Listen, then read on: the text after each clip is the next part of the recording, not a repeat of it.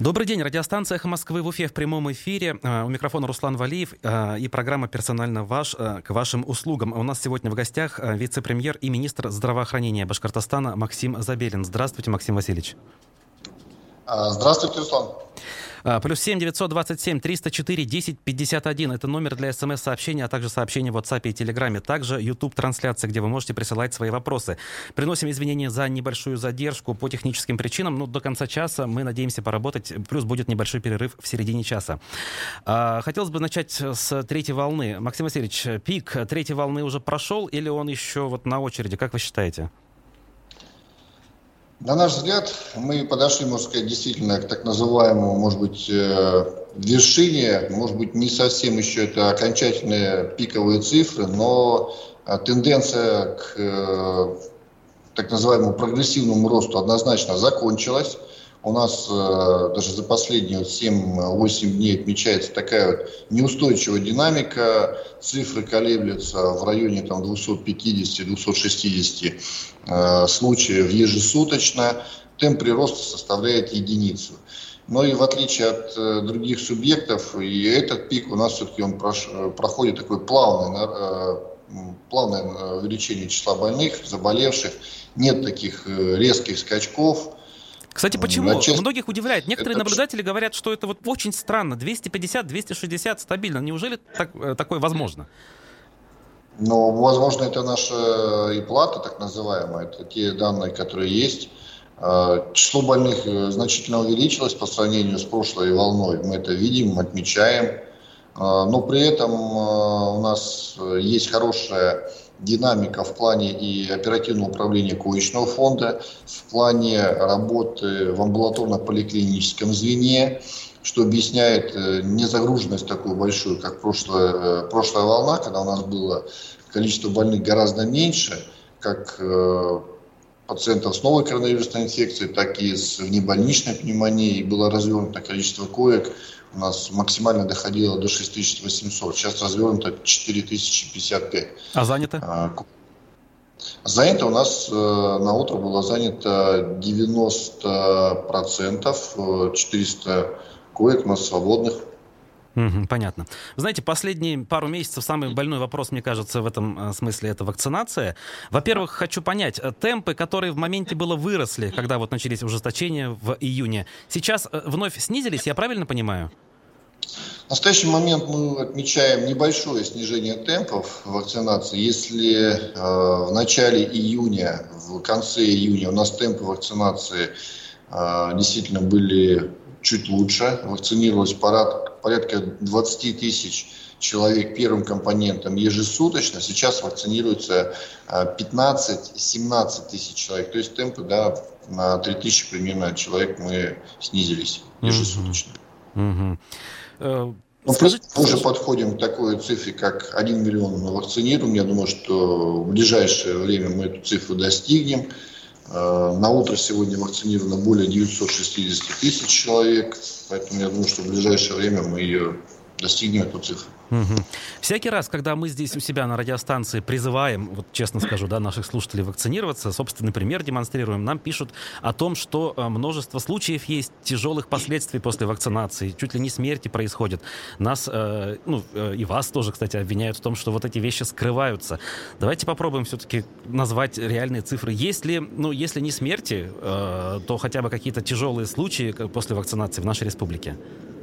Ну, во-первых, э, тяжелых случаев вакцинации в целом в Российской Федерации не зарегистрировано ни одного, ни случаев летальных исходов. Всего вакцинировано ну, только на территории Башкирии практически миллион человек, а в Российской Федерации эта цифра в десятки раз больше – если судить по тем данным, которые, во-первых, а, есть официальная статистика, которую а, публикует Росздравнадзор а, на основании тех данных, когда заполняют как пациенты, так и врачи, то уровень нежелательных явлений а, менее чем 0,1%. Если говорить о тех данных, которых ну, вот, обладаем мы э, и смотрим на собственном опыте, практически на одном миллионе, у нас данные эти даже еще чуть меньше – а у нас э, э, примерно 0,5 0,05% те лица, которые заявили о своих нежелательных явлениях. При этом, Руслан, хотел отметить, что такие явления, как э, неприятное ощущение либо болезненность места инъекции, а, повышение температуры там в первые сутки, ну, это, это не, счет, наверное. не является такой тяжелой Конечно. А, нежелательной реакцией, она вполне оправдана, объяснима, и мы о них предупреждаем. Ну, госпитализации При... есть? А, пациентов после введения вакцины да. нет, таких случаев не было. А, и даже если, можно сказать, мы сейчас активно наблюдаем пациентов, которые находятся на стационарном лечении, единичные случаи, те, которые у нас вакцинированы. У нас сейчас э, проходит лечение стационарно более, а, там практически у нас 4 тысячи человек лечится. Ну, Простите, ну, у нас что... уже перерыв, мы должны сделать 3-4 минуты перерыв. Пожалуйста, не оставайтесь на эхе. Максим Забелин в программе «Персонально ваш». А мы продолжаем прямой эфир программы «Персонально ваш» на волнах радиостанции «Эхо Москвы» в Уфе и YouTube-канале «Эхо Москвы» в Уфе. А, Максим Забелин, министр здравоохранения, вице-премьер правительства Башкортостана у нас сегодня в эфире. А, продолжаем а, тему коронавируса вот с таким вопросом. Вакцинация, да? У нас были введены ограничения на плановую госпитализацию для невакцинированных. Определенная часть общества возмутилась этим фактом. Не возникло ли сейчас уже сложности с тем, что какие-то люди не получили медицинские услуги и, скажем так, пострадали пострадали с точки зрения здоровья? Нет, это плановая медицинская помощь, которая действительно планируется. На срок ожидания плановой медицинской помощи составляет э, от 14 дней и далее, в зависимости от вида помощи, от направления в ту или иную медицинскую организацию. Мы просто проанализировали опыт э, соседних субъектов Российской Федерации, и с данной инициативой выступил к нам общественный совет министерства с нашими экспертами. А, чтобы действительно один из вариантов, э, почему мы это ввели обоснованием, это для так называемой безопасности пациентов, которые находятся на плановом лечении и минимизировать развитие очагов и рисков внутри медицинских организаций, ну и, конечно же, для дополнительной стимуляции к вакцинации наших граждан. Угу.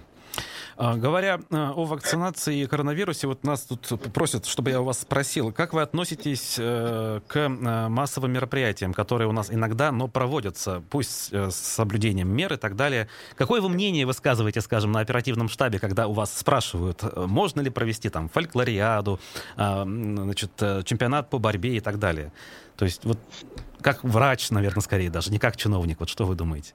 Каждому мероприятию мы оцениваем все возможные риски как в плане эпидемиологической безопасности, санитарно-эпидемиологических наших норм, ну и действительно риски, связанные с медицинской э, нашей тематикой, это условиям оказания и организации медицинской помощи. По ряду мероприятий мы действительно высказываемся, э, так скажем, в рекомендательных э, нормах ограничить либо отменить. Большинство наших рекомендаций всегда оперативный штаб слышит, э, принимает во внимание, либо изменяет э, характер проведения мероприятия, то есть по количеству участвующих, либо вносит дополнительные меры по санитарно-эпидемиологической безопасности. Угу, понятна ваша позиция. А, распространяется в некоторых СМИ а, статистика, скажем так, в том числе независимых демографов, которые утверждают, что в Республике Башкортостан одна из самых максимальных разниц, в 2020 году, по крайней мере, была между так называемой избыточной смертностью и смертностью от ковида. Вот вы согласны с такой оценкой? Да или нет? И почему? Нет, не согласен. А почему? Потому что основываясь на нашей официальной статистике, каждые данные это, а, во-первых, э, заключение о свидетельстве о смерти, оно не имеет юридическую основу, имеет э, а, необходимую медицинскую подоплеку. Поэтому говорить о том, что есть какая-то избыточная смертность, я бы не стал говорить. Но данные Росстата вроде как, они же тоже юридические, скажем так. Это не просто кто-то почитал там у себя на лавочке. Данные есть о том, что у нас действительно была увеличена была смертность, но да. это не избыточная смертность от чего-то.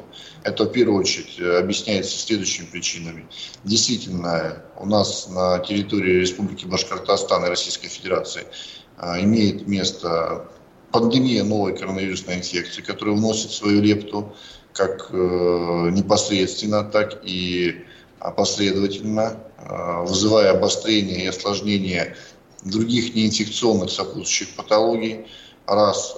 Далее мы анализировали все эти данные. У нас есть четкая корреляция о том, что многие из нас граждане, которые обычно приходили в поликлинику на профилактические осмотры, на получение медицинской помощи, в том числе и неотложной помощи, боялись э, обращаться за этой помощью, боялись заразиться новой коронавирусной инфекцией, что, что приводило к э, несвоевременному началу оказания медицинской помощи и ухудшению течения, а в ряде случаев действительно приводило и к летальным исходам. Поэтому здесь говорить о каких-то, может быть, недостоверных цифр статистики я Давайте, правильно ли я вас понял? А, то есть а, это не прямая причинно-следственная связь, но косвенная присутствует. То есть коронавирус привел к тому, что количество смертей от других болезней у нас тоже выросло, причем даже в некой прогрессии, да? То есть условно... Да, конечно, угу. да, конечно, это мы анализировали с нашими экспертами, экспертами федерального уровня. Действительно, это есть. Угу, понял. А, к другой большой теме, а, которая вызвала бурную реакцию и сотни, наверное, вопросов, которые пришли к нам в редакцию за последние сутки. Вот я пытаюсь систематизировать. Жители некоторых районов республики испугались проекта а, приказа Минздрава о реорганизации некоторых больниц районных, в частности, Северо-Восточной районной республики, Белокотай, значит, Мичетлинский, Кигинский.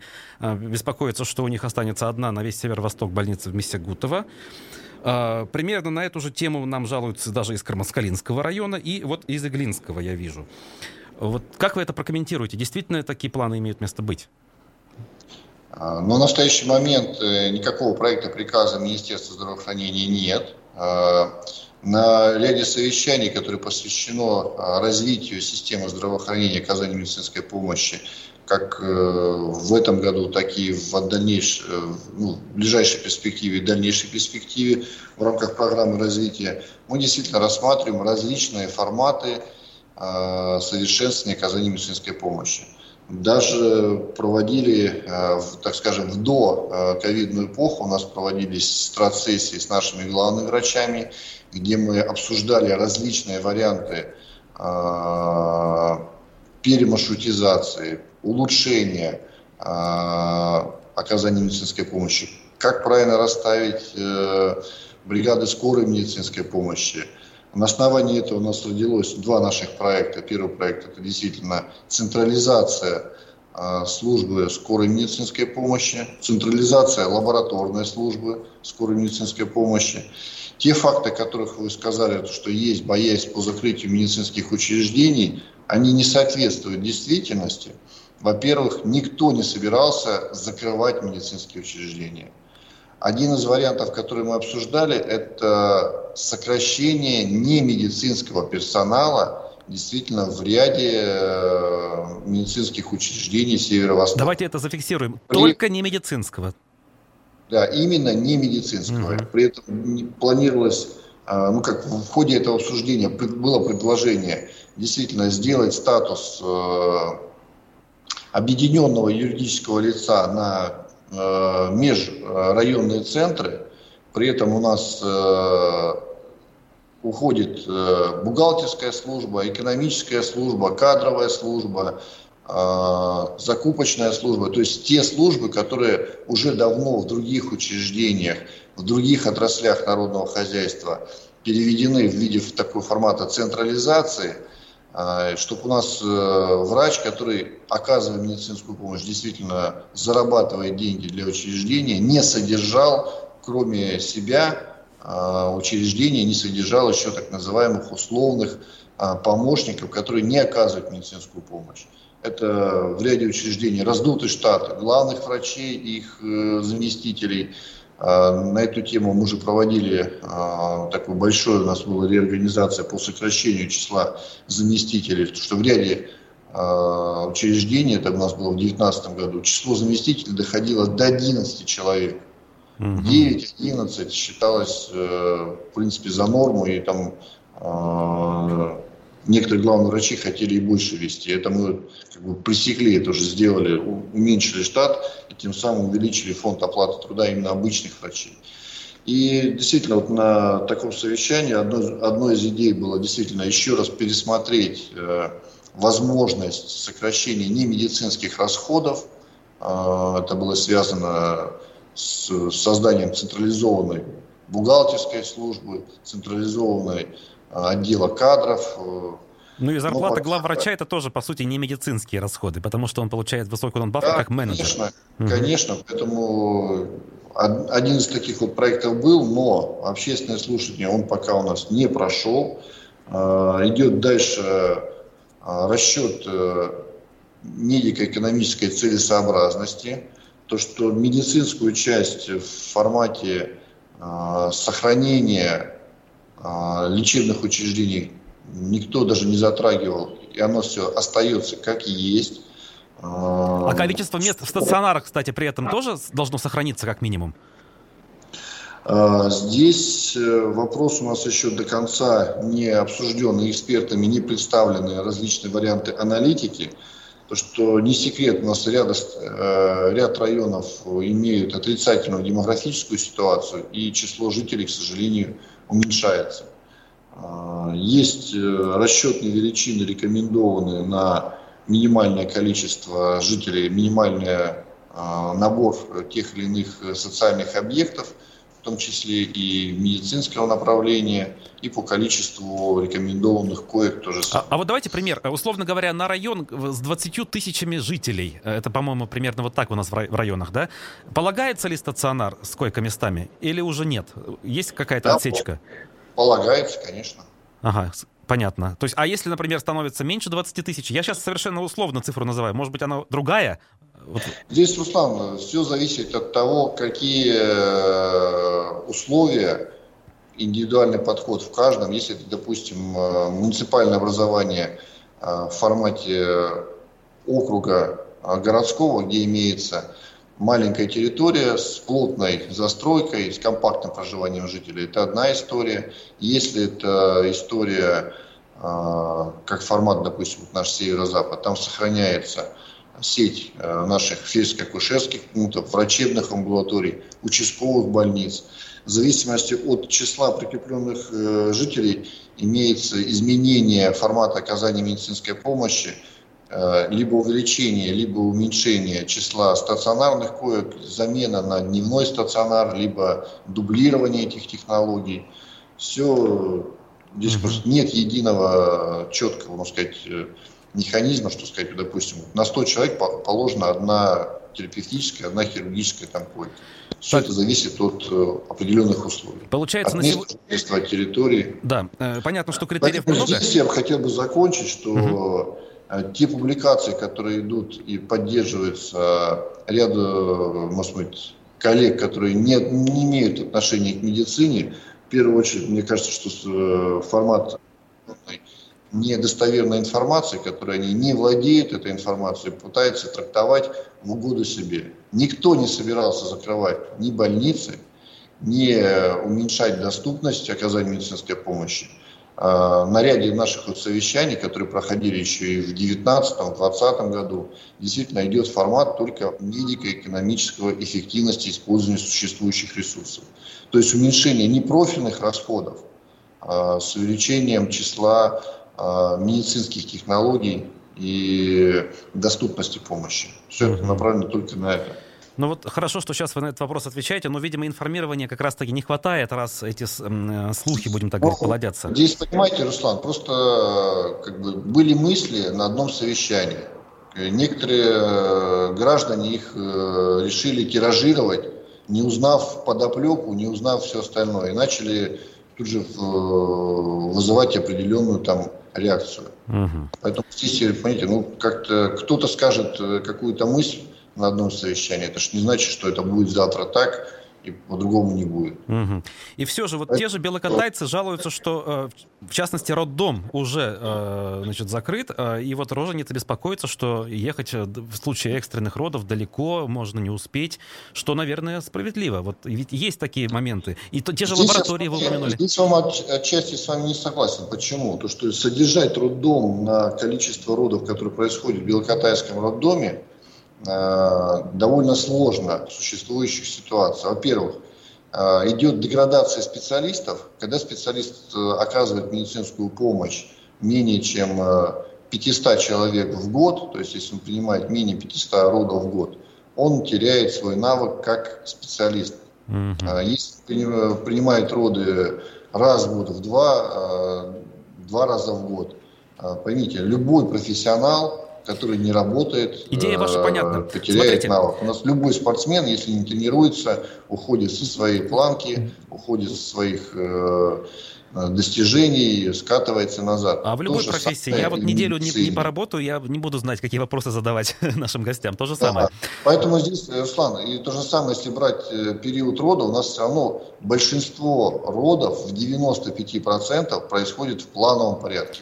Вот как раз продолжение этого случаи, вопроса. В те случаи, 5 случаев, 5%, которые есть, для этих целей мы э, предлагаем нашим будущим мамам заблаговременную госпитализацию и наблюдение. Но, к сожалению, как показывает вот наша практика, э, большинство из них э, верят на русский авось, не хотим мы заранее ложиться, это мне не надо, я успею, дайте мне еще день-два, надо выполнить там какие-то домашние мероприятия провести и так далее, и так далее. Поэтому здесь э, Смотрите, ну, я как не врач, конечно, да, ни разу, но у меня возникает как бы причинно-следственная связь. Окей, где-то мы сократили э, родильное отделение. Вроде как, ладно, объяснение есть. Э, значит, наверное, нужно как-то усовершенствовать способы доставки рожениц и вообще, в принципе, больных туда, куда мы перевели это отделение. То есть количество, может быть, скорых помощи надо увеличивать.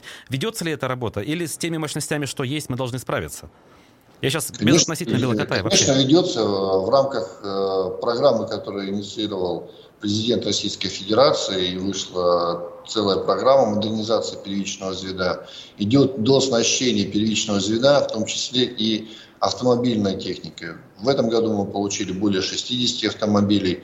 На следующий год планируется такое же количество. И в первую очередь Э, это районы и населенные пункты с э, числом жителей менее 50 тысяч человек.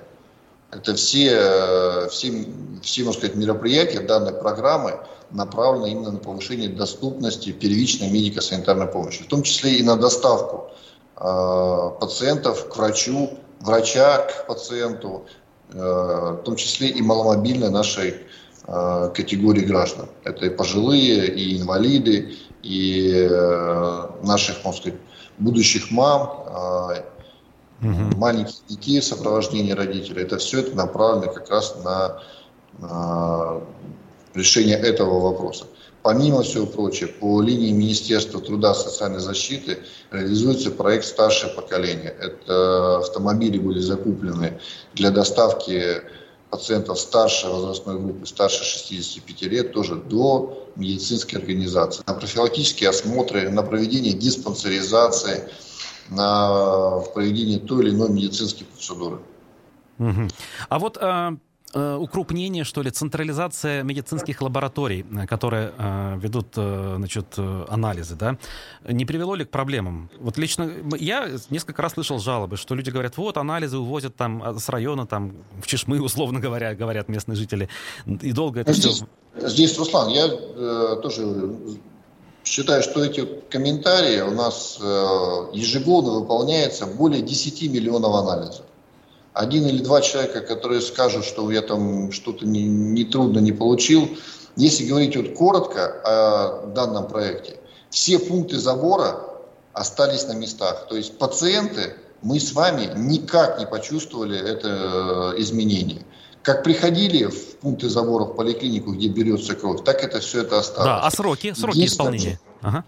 Единственное, что по технологии у нас в течение суток мы получаем анализ. За счет создания э, лабораторий именно различного уровня, первого, второго и третьего уровня, Во всех медицинских организациях у нас присутствует тот или иной уровень медицинской лаборатории.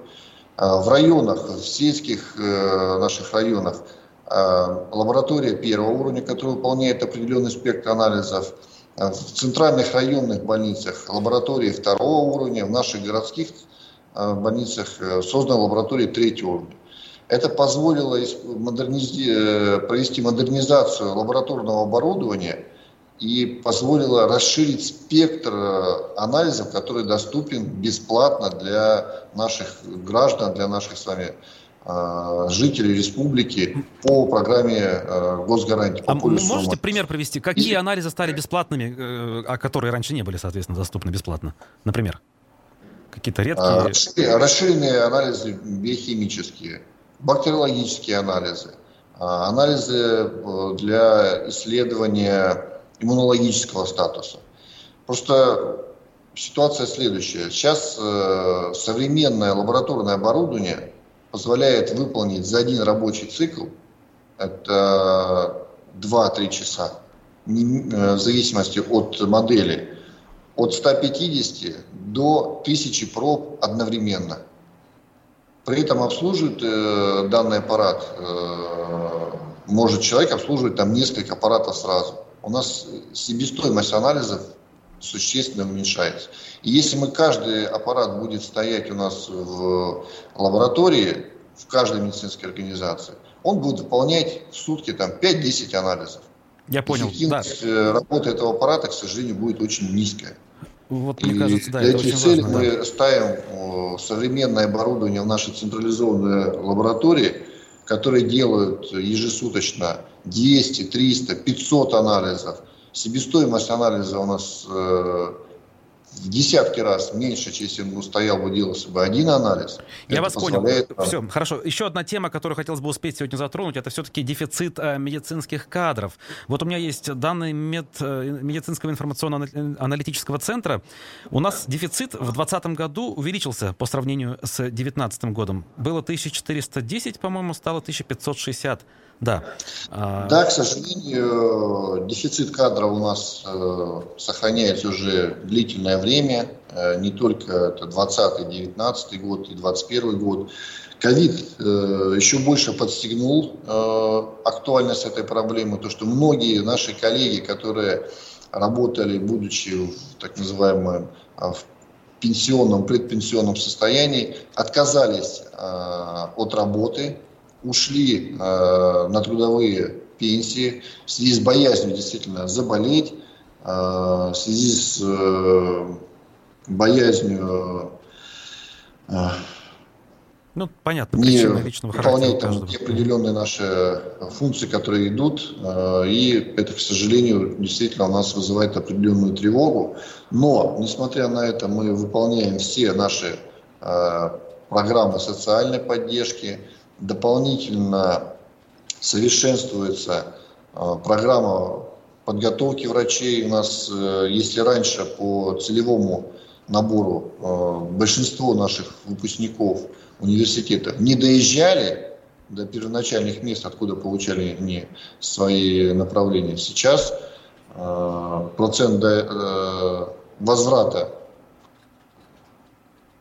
практически стопроцентно. Это связано с тем, что необходимо компенсировать весь, э, все затраты всего обучения. Если говорить о специалитете, это несколько миллионов рублей.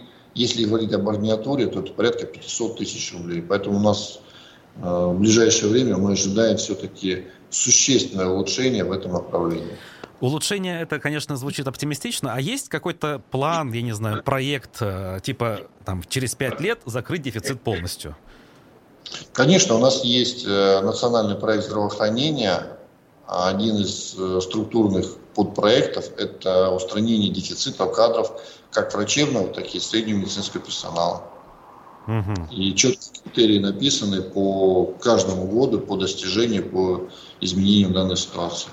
Угу. А, уж так получается, что у нас, как правило, ну, скажем так, позитива мало, а люди к нам приходят с тем, чтобы проблемы какие-то озвучить. И часто мы слышим, что у самих медиков есть вопросы к своевременности и вообще к факту, к факту выплат а, коронавирусных. То прокуратура обращает внимание, а, то, значит, и даже это не помогает. Вот по вашим сведениям, как сейчас э, обстоят э, дела с заплатами? Здесь э, есть единичные факты, о которых действительно сейчас идет проверки прокуратуры и судебное разбирательство. Это связано с тем, что ряд наших коллег считает, что они оказывали медицинскую помощь, но руководители медицинских организаций во время начисления данных выплат э, э, трактовали данные документы по-разному. В прошлом году только региональных средств на выплату стимулирующих выплат было потрачено 1 миллиард 230 миллионов рублей это на дополнительные выплаты. Федеральных средств более 2,5 миллиарда было потрачено именно на дополнительные выплаты. Все заявки медицинских учреждений, которые были формировались, а, были обеспечены в 100%. Но единичные случаи эти есть. Э, так скажем, большинство случаев это... Это отсутствие а, взаимопонимания в коллективе? А, заявки. Но проходит разбирательство, индивидуально разбираемся. Действительно, часть э, случаев удовлетворяется и проводится доплаты. Это вполне естественно, мы этого не боимся, мы готовы рассматривать каждое обращение наших коллег. То есть установки экономить на этом нет? Нет, даже несмотря на то, что это уже прошло уже более полугода, экономии нет и экономить не собираемся. Спасибо. Это был министр здравоохранения Башкортостана Максим Забелин. Меня зовут Руслан Валиев. Оставайтесь на эхе. До свидания.